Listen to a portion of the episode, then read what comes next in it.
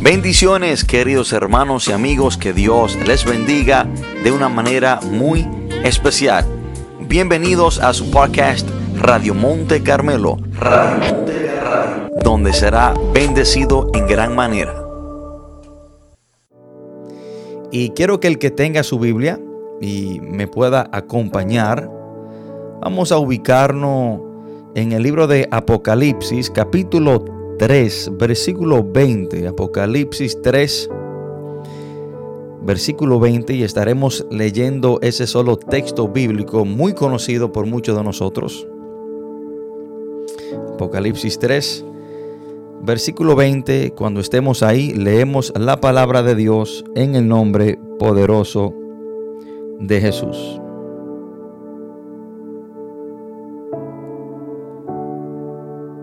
Dice la palabra de Dios.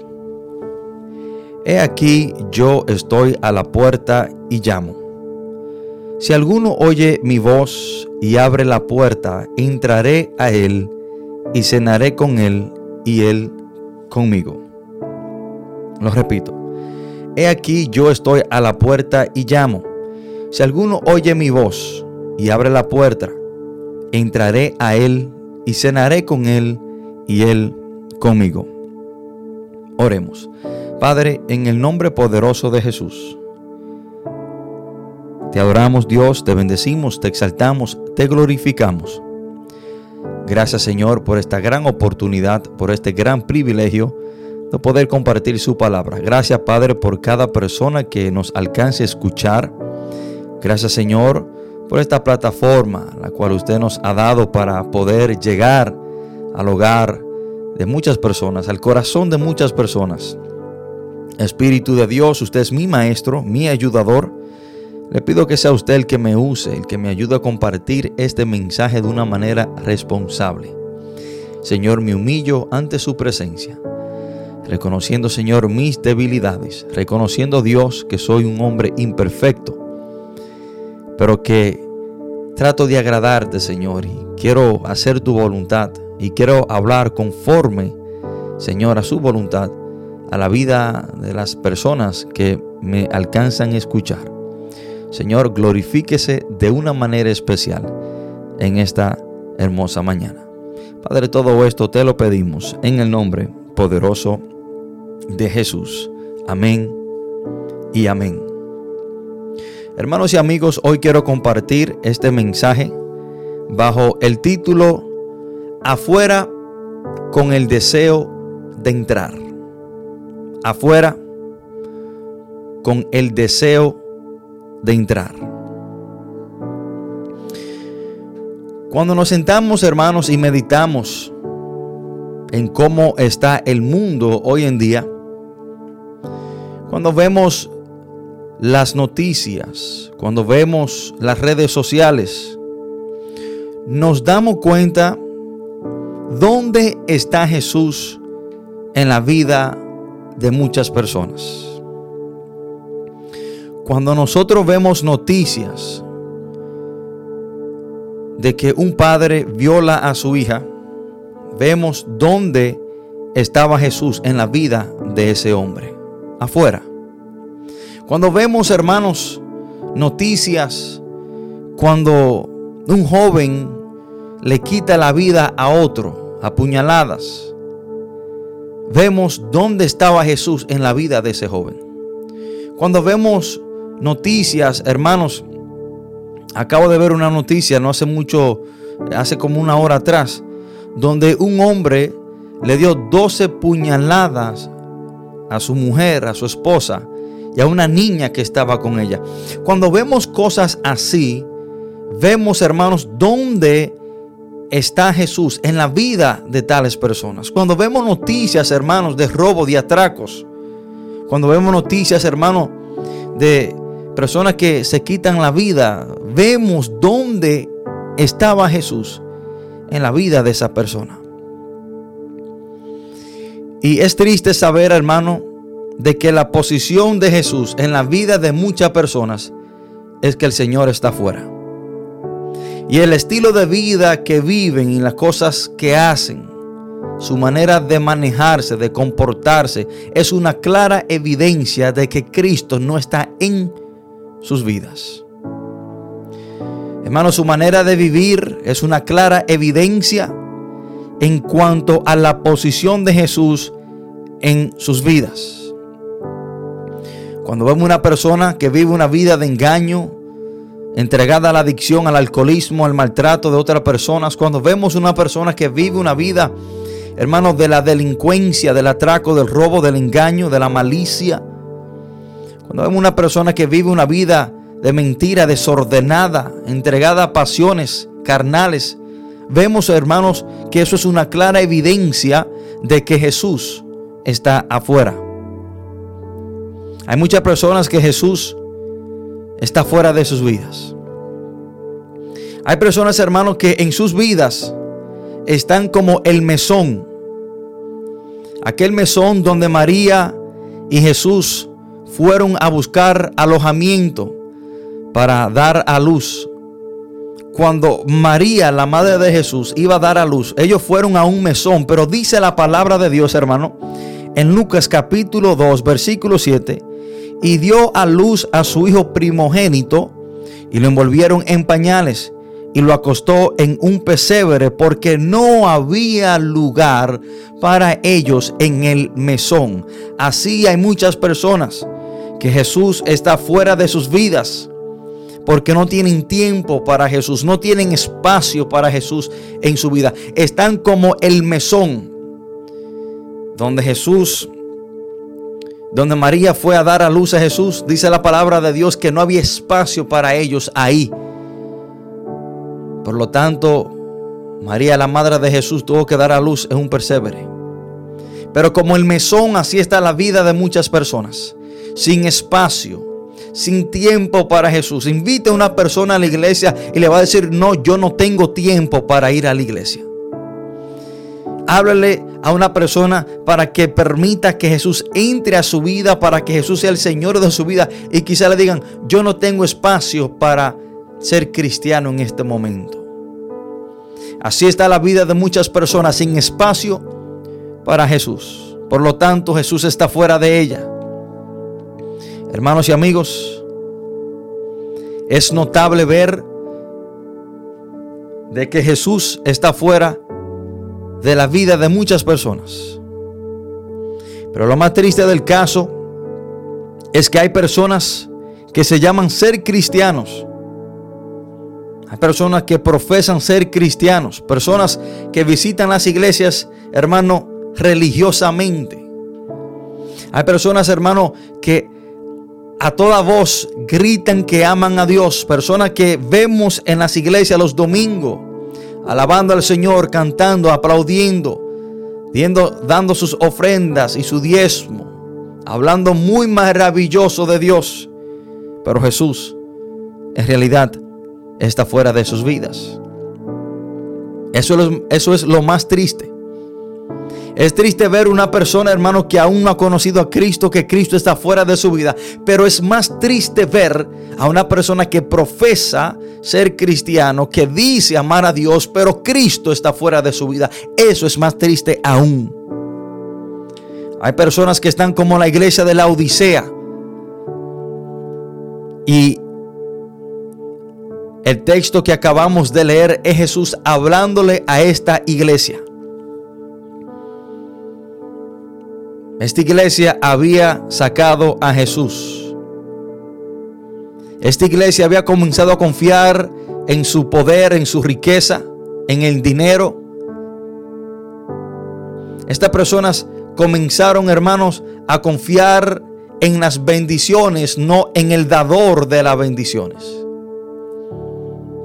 Y por eso es que Jesús le dice en el versículo 15 en adelante, yo conozco tus obras, que ni eres frío ni caliente, ojalá fuese frío o caliente, pero por cuanto eres tibio y no frío,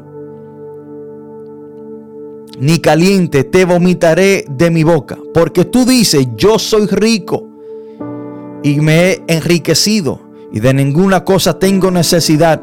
Y no sabes que tú eres un desaventurado, miserable, pobre, ciego y desnudo. Esta iglesia, estos hermanos, se sentían que ya no necesitaban a Cristo, ya no confiaban en el Señor, ya su confianza no estaba depositada en el Señor, sino en sus pertenencias. Por ende, habían sacado a Cristo de la iglesia. Hermanos, es triste ver como muchos que profesan ser cristianos que tienen a Cristo fuera de sus vidas. Y hay personas que dicen, no, pero tú no puedes juzgarme, tú no puedes decir que Cristo está fuera de mi vida porque yo amo a Dios, porque yo voy a la iglesia, porque yo predico, porque yo evangelizo, porque yo canto en el coro de la iglesia. Tú no puedes decirme a mí que Cristo está fuera de mi vida. Bueno, hermanos, hay un decir que dice que lo que se ve no se debe de preguntar. Y por eso es que la palabra dice en Mateo 7:16, porque por tus frutos te conoceréis. Y no es que estamos juzgando a las personas que están dentro de la iglesia, es que su estilo de vida demuestra que Cristo no está en ella. Hermanos y amigos, Jesús está fuera con el deseo de entrar. Jesús está fuera con el deseo de entrar en la vida de muchas personas. Pero también Jesús está fuera con el deseo de entrar en la vida de muchos que están dentro de la iglesia.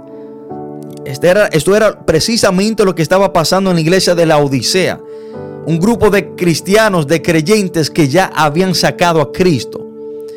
Porque si no lo hubiesen sacado, el Señor no hubiese dicho que Él estaba fuera tocando la puerta con el deseo de entrar. Y hay personas que dicen que no, que ellos aman al Señor y que tienen a Cristo en su vida, pero con su estilo de vida demuestran totalmente lo contrario. Jesús está fuera con el deseo de entrar. Cuando Jesús toca, no deja a la persona con dudas de quién es que está quién es que está tocando. Esto es muy importante, hermano. Cuando Jesús toca la vida de una persona, cuando Jesús toca la vida de una persona que se ha apartado, que lo ha sacado, que ya Jesús no es el que guía su vida, que ya Jesús no es el centro de su confianza, sino que han comenzado a confiar en sus riquezas, en sus títulos, en su poder, en su cuenta bancaria o en su sabiduría propia, por ende ya dejan de confiar en el Señor, ya dejan de buscar la dirección de Dios porque se creen muy sabios y creen que ya no necesitan al Señor. Por ende lo sacan de su vida.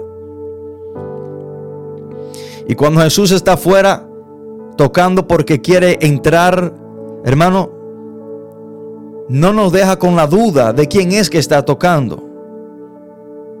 Desen cuenta que mayoría de las puertas de las casas en los Estados Unidos y algunas en la República Dominicana tienen un pequeño agujero por el cual usted puede ver quién es que está tocando. Pero cuando Jesús toca, hermano, no nos deja ninguna duda de quién es que está tocando, porque el Señor no solamente toca, sino también que dice la palabra de Dios que Él habla. Jesús no solo toca del otro lado de la puerta, sino que Él también nos habla del otro lado de la puerta para dejarnos saber que es Él que quiere entrar, que no es cualquier persona. Porque miren lo que dice la palabra de Dios. He aquí, yo estoy a la puerta y llamo. Si alguno oye mi voz, escuchen esta parte, hermano. Si alguno oye mi voz, no es tan solamente que Jesús toca y quizás para que usted no tenga excusa en aquel gran día del juicio por, por la cual usted no le abrió la puerta, para que usted no trate de justificarse. No, yo no sabía quién era que me estaba tocando. El Señor dice que Él también habla. Del otro lado de la puerta no solamente escuchamos ese toque, sino que también escuchamos la voz de quién es el que está tocando.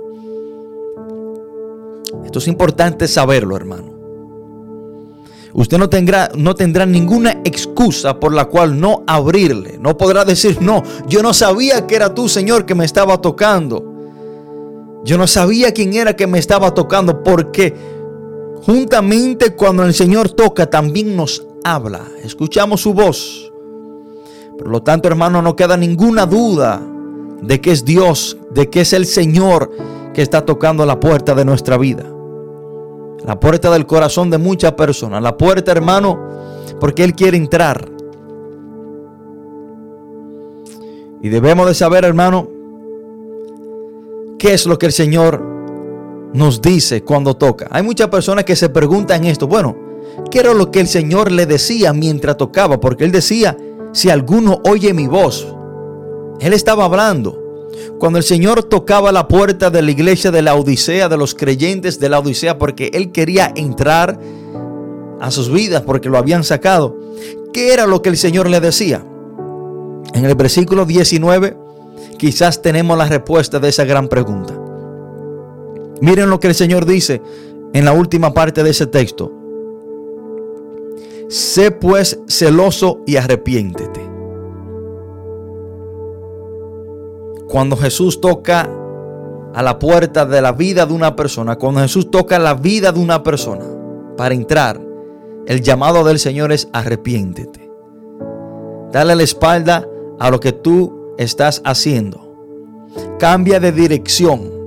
Porque la dirección en la cual tú has estado caminando es apartándote de mí es alejándote de mí. Yo estoy tocando diciéndote que tú tienes que arrepentirte, regresar a mí y abrirme la puerta de tu vida, de tu corazón, para yo poder entrar en ella. Hermano, el deseo del Señor, el deseo de Jesús es entrar.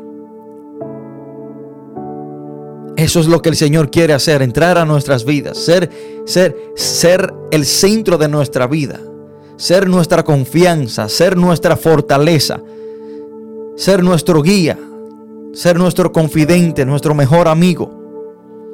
Y hay personas, hermanos, que quizás no le quieren abrir la puerta al Señor porque creen que el Señor lo va a, re, a lo va a quizás a señalar o creen que el Señor lo va a maltratar. Creen que el Señor quiere entrar para para sacarle sus trapitos al sol para acusarlo. No, hermano. el texto también dice cuál es el propósito por la cual el Señor quiere entrar a nuestra vida. El Señor no quiere entrar en nuestra vida para señalarte. El Señor no quiere entrar a tu vida para gritarte, para maltratarte. El Señor quiere entrar a tu vida porque quiere cenar contigo.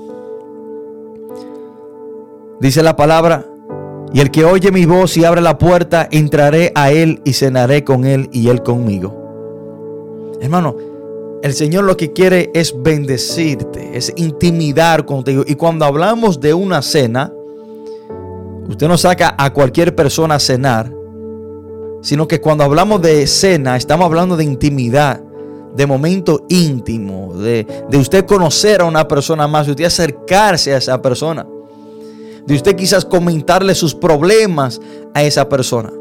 Cuando hablamos de cena es intimidar y eso es precisamente lo que Cristo quiere hacer contigo, intimidar contigo, cenar contigo, hablar contigo, que tú te expreses, que tú le digas tus problemas, que tú le comentes tus debilidades, con qué tú estás batallando en tu vida que tú le expreses a Él cuánto tú lo necesitas y cuánto tú lo amas.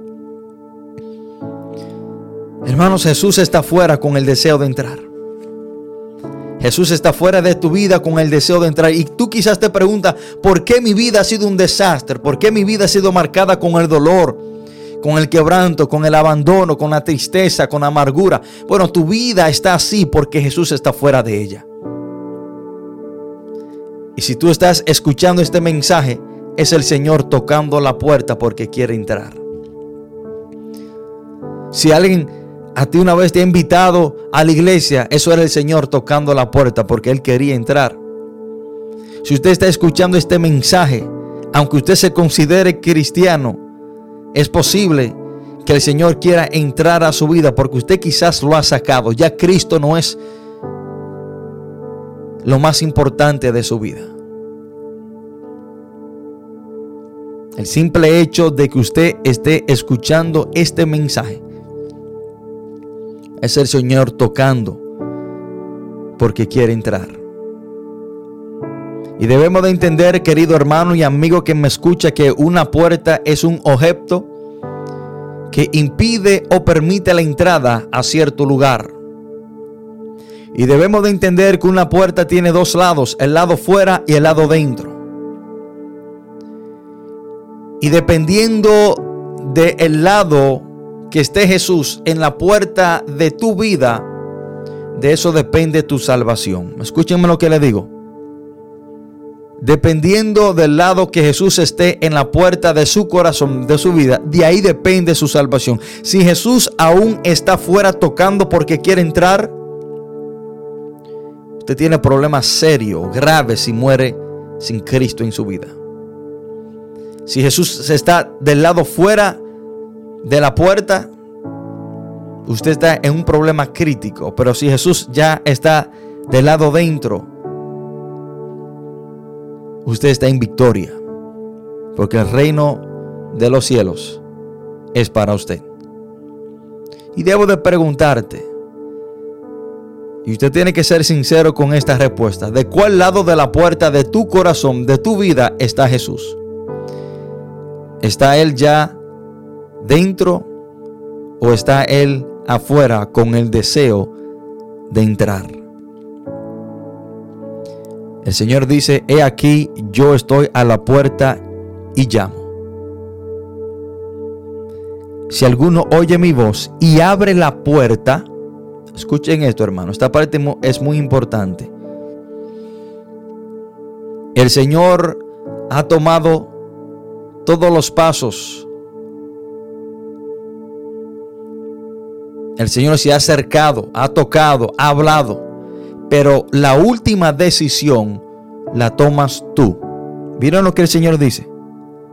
Si alguno oye mi voz y abre la puerta, lo que significa que usted tiene la opción de abrir la puerta para que Jesús entre o usted tiene la opción de escuchar que el Señor está tocando, de escuchar la voz del Señor y dejarlo fuera. La opción de dónde está Jesús en su vida la tiene usted. O usted le abre la puerta de su vida, de su corazón para que le entre, o usted lo deja fuera tocando. Esa decisión la toma usted. El Señor simplemente toca y llama. Usted es el que decide si le abre o lo deja fuera. Así está Jesús en la vida de muchas personas. Afuera, tocando con el deseo de entrar. Hermanos, pero también debemos de entender, debemos de reconocer otra gran verdad. De que no es solamente Jesús el que toca la vida de una persona para entrar o toca la puerta de la vida de una persona para entrar. Debemos de entender que también tenemos un enemigo que se llama Satanás. Satanás también, hermano y amigo que me escucha, de una y mil maneras está buscando la forma, la manera de entrar en la vida de una persona, pero para destruirla. Vemos que los planes de Jesús por la cual Él quiere entrar es para cenar, es para intimidar, es para bendecirnos. De ahí, hermanos, que Jeremías 29:11 dice la palabra de Dios, porque yo sé los pensamientos que tengo acerca de vosotros, dice Jehová. Pensamientos de paz y no de mal, para daros el fin que esperáis. Los planes por los cuales Jesús quiere entrar en nuestra vida, hermano, es para bendecirnos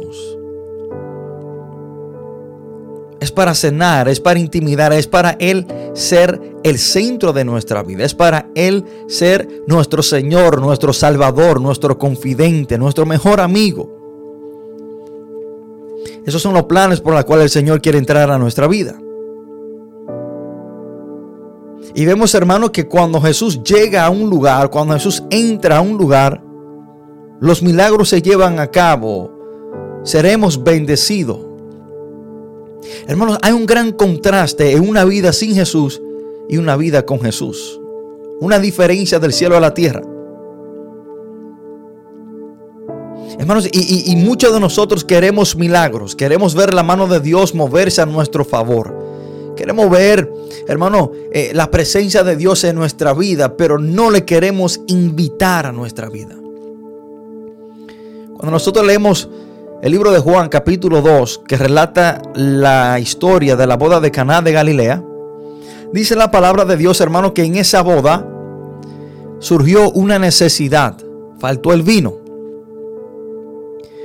Pero algo que debemos de saber es que la palabra dice que a esa boda Jesús y sus discípulos fueron invitados a ella.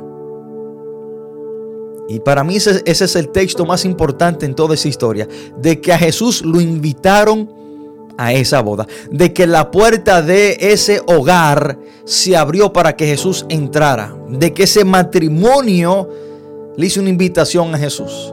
Y en esa boda surgió una necesidad, se acabó el vino. Pero dice la palabra, hermano, que llenaron unas tinajas de agua y Jesús transformó el agua en vino. Pero quiero decirte que si a Jesús nunca lo hubiesen invitado a esa boda, ese milagro no se lleva a cabo. Y muchos queremos ver la mano de Dios moverse a nuestro favor. Queremos ver milagros, pero no queremos abrirle la puerta de nuestra vida, de nuestro corazón al Señor. Y debemos de entender, hermanos, que los planes por los cuales el Señor quiere entrar a nuestra vida es para darnos vida eterna. Y vemos, hermanos, los planes de Satanás por la cual Él quiere entrar a nuestra vida. Pero vemos los fines y los propósitos de Jesús por la cual Él quiere entrar a nuestra vida. En Juan 10:10 10 dice la palabra, Jesucristo hablando, el ladrón no viene sino para hurtar, matar y destruir. Jesús nos dice la razón por la cual el diablo ha venido y por la cual el diablo quiere entrar en la vida de muchas personas. Con este solo propósito, de robar, matar y destruir. Mas Jesús dice en esa última parte, mas yo he venido, yo toco para entrar a tu vida, para darte vida y vida en abundancia. Hermanos, vemos que Satanás vino con un propósito y vemos que Jesús vino con un propósito. Pero debemos de preguntarnos a quién yo le abriré la puerta de mi vida. ¿Quién entrará a mi vida? ¿Le abriré yo la puerta al diablo que quiere matarme, quiere destruirme y quiere robarme todo lo que tengo? ¿O le abriré yo la puerta a Jesús que vino con el propósito de bendecirme y de darme vida eterna? ¿A quién le abriré yo la puerta? Génesis capítulo 4. Vemos la historia de que Caín le abrió la puerta al pecado, al diablo. Y dice la palabra en Génesis 4:7, el pecado está a la puerta. El pecado, la envidia tocó la puerta de la vida de Caín y él le abrió la puerta cuando mató a su hermano por envidia, Abel. Vemos, hermano, que el pecado constantemente está tocando. Vemos que el, que, el diablo nos hace invitaciones a, a pecar. Eso es el pecado tocando. Cuando usted, vamos a decir, que Dios lo liberta de la droga, se topa con una persona que del, de, su vieja vida, que le hace una invitación a usar droga. Ese es el pecado tocando la puerta de tu vida para entrar. Cuando te hacen una propuesta de un negocio ilícito, un negocio, hermano, que está contra la ley o algo que tiene que ver con una estafa, eso es el pecado tocando la puerta para entrar. Cuando una mujer te hace una oferta para acostarte con ella, usted ya estando casado o usted no estando fuera o usted estando sin casarse con la persona que le está invitando a acostarse con ella, eso es fornicación, eso es el pecado tocando para entrar. Y debemos de tomar una decisión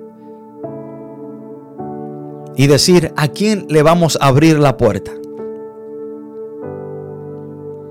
Hermanos, y vemos que Juan 10:10, 10, cuando dice la palabra que el diablo vino a matar, a destruir y a robar, vemos el cumplimiento de ese versículo de una manera textual en la vida de Judas Iscariote. Dice la palabra de Dios, hermanos, en Lucas capítulo 22, versículo 3, y el que tenga su Biblia me pueda acompañar. Miren lo que dice la palabra de Dios textualmente, y es el cumplimiento de Juan 10:10 10 en la vida de Judas Iscariote. Lucas 22, versículo 3, dice la palabra. Y estaba cerca, bueno, vamos a leer desde el versículo 1 hasta el 3. Estaba cerca la fiesta de los panes sin levadura, que se llama la Pascua. Y los principales sacerdotes y los escribas buscaban cómo matarle, porque temían al pueblo. Miren lo que dice el versículo 3. Y entró Satanás en Judas. Hermano, ese texto, e, e, e, ese, esa primera parte de ese versículo debe de causarnos temor y temblor de que Satanás puede entrar. Miren lo que dice. Y entró Satanás en Judas. Por sobrenombre Iscariote, el cual era uno del número de los doce. Satanás entró en la vida de Judas. Satanás entró y tomó control de este hombre. Hermanos, y nadie entra sin primero que se le abra la puerta. Escuchen esto, hermano. Si Satanás entró, fue porque Judas le abrió la puerta. ¿Y por qué medio, de qué manera Judas le abrió la puerta al diablo? Bueno, por medio de la codicia, del robo, de la avaricia. Porque dice la palabra de Dios que Judas era el tesorero y robaba de la bolsa del dinero del ministerio de Jesús.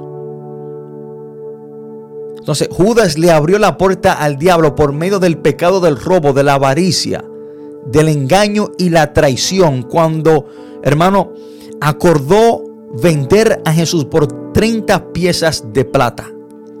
Ahí fue que el diablo entró a su vida. ¿Y qué sucede cuando el diablo entró a la vida de Judas? Bueno, Mateo 27, versículo 5 nos dice precisamente lo que pasa cuando el diablo entra a la vida de una persona por medio del pecado. Y vemos el cumplimiento de Juan 10:10 10 en la vida de Judas Iscariote. Cuando el diablo entra a su vida, Mateo 27, versículo 5, dice la palabra de Dios. Y arrojando las piezas de plata en el templo, salió y fue y se ahorcó. Dice la palabra de Dios, hermano, que Satanás cumplió sus planes y sus propósitos en la vida de este hombre. Dice la palabra que Satanás vino a matar Judas le abre la puerta y Satanás precisamente conlleva que este hombre se quite su vida.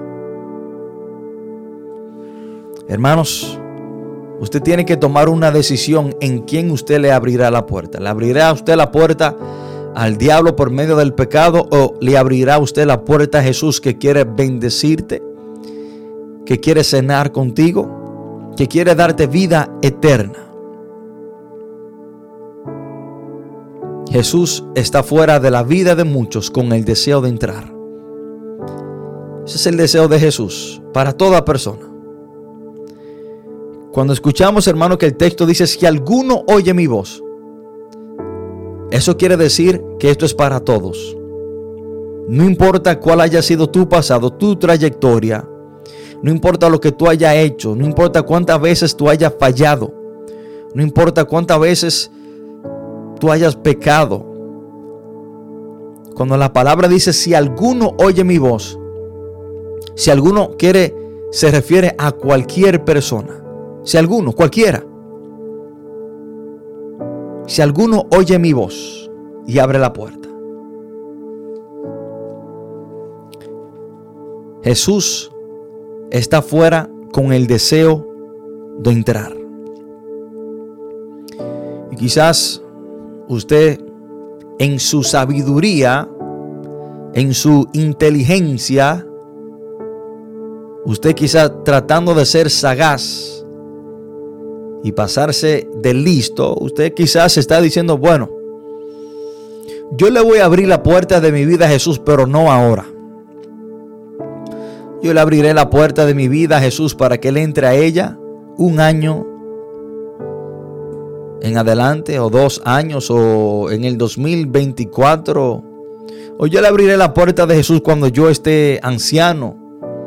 O yo tengo algunos planes o algunas cosas que quiero hacer que aún no estoy preparado para abrirle la puerta de mi vida a Jesús y se la voy a abrir más en adelante.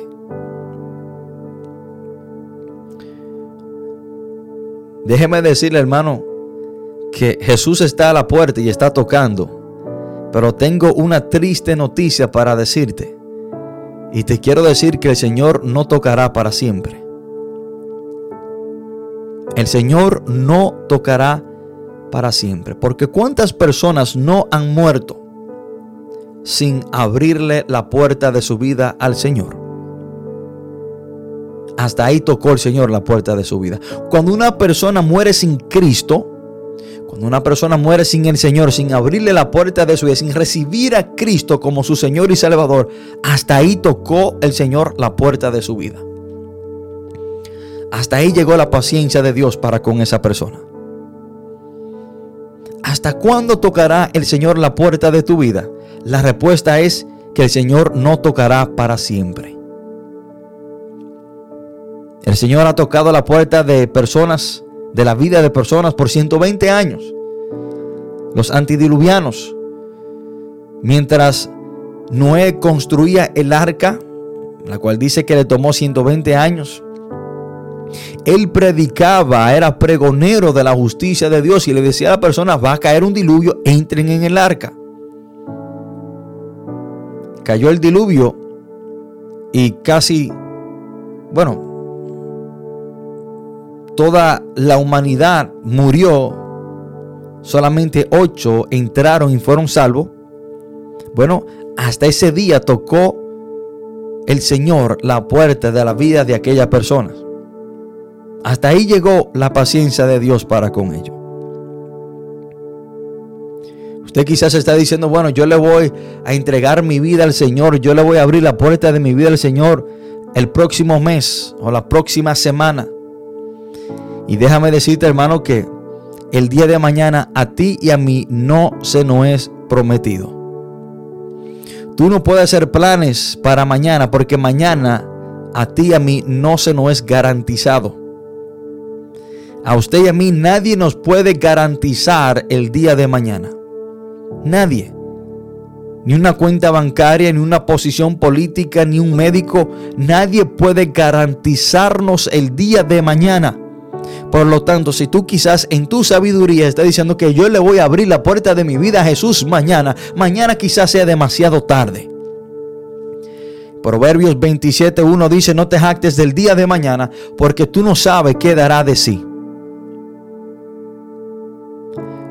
Conozco la historia de un familiar,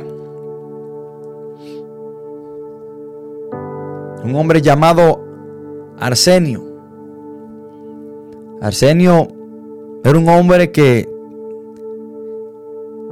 tenía un hermano que se llamaba, le decían Pajito. Pajito estaba enfermo del SIDA. Y ya los médicos lo habían desahuciado. Y el hombre estaba en un estado crítico ya para morir. Y pensaban que él iba a morir ya al próximo día.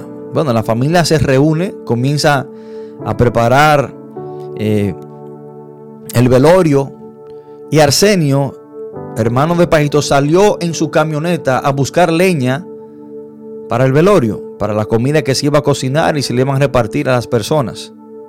Bueno, y esto es una historia verídica. Estas personas son parte de mi familia. Y déjeme decirle que el que murió esa misma noche fue Arsenio, no pajito, el hombre que se decía que iba a morir, el que salió a buscar la leña para el velorio de su hermano, fue el que terminó muerto. Hizo planes para velar a su hermano y con esa leña cocinar para el velorio de su hermano. Esa leña sirvió para su propio velorio. Hermanos, no podemos actarnos del día de mañana. Mañana no sabemos qué va a pasar. Ayer ya pasó, hoy el día está apenas comenzando, pero ya en algunas horas termina y mañana no sabemos si vendrá para algunos de nosotros. Hermanos, Proverbios 1.24 dice, por cuanto llamé y no quisisteis oír, extendí mi mano y no hubo quien atendiese. Yo espero que usted no sea uno de esos que el Señor llama y no quiso oír. Yo espero que usted no sea uno de esos que el Señor extiende su mano para ayudarte, para levantarte, para restaurarte, para bendecirte, para garantizarte salvación y vida eterna y usted rechace la mano ayuda del Señor. Quiero hacer un llamado en este momento. Si usted ha entendido de que Jesús está afuera con el deseo de entrar, y si usted hoy quiere abrirle la puerta de su vida, abrir la puerta de su corazón a Jesús, lo puede hacer. Concluyo con este texto bíblico, el libro de Juan capítulo 1, versículos 10 y 12. Dice la palabra del Señor.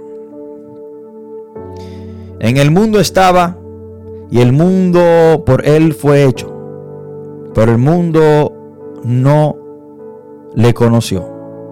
A los suyos vino y los suyos no le recibieron.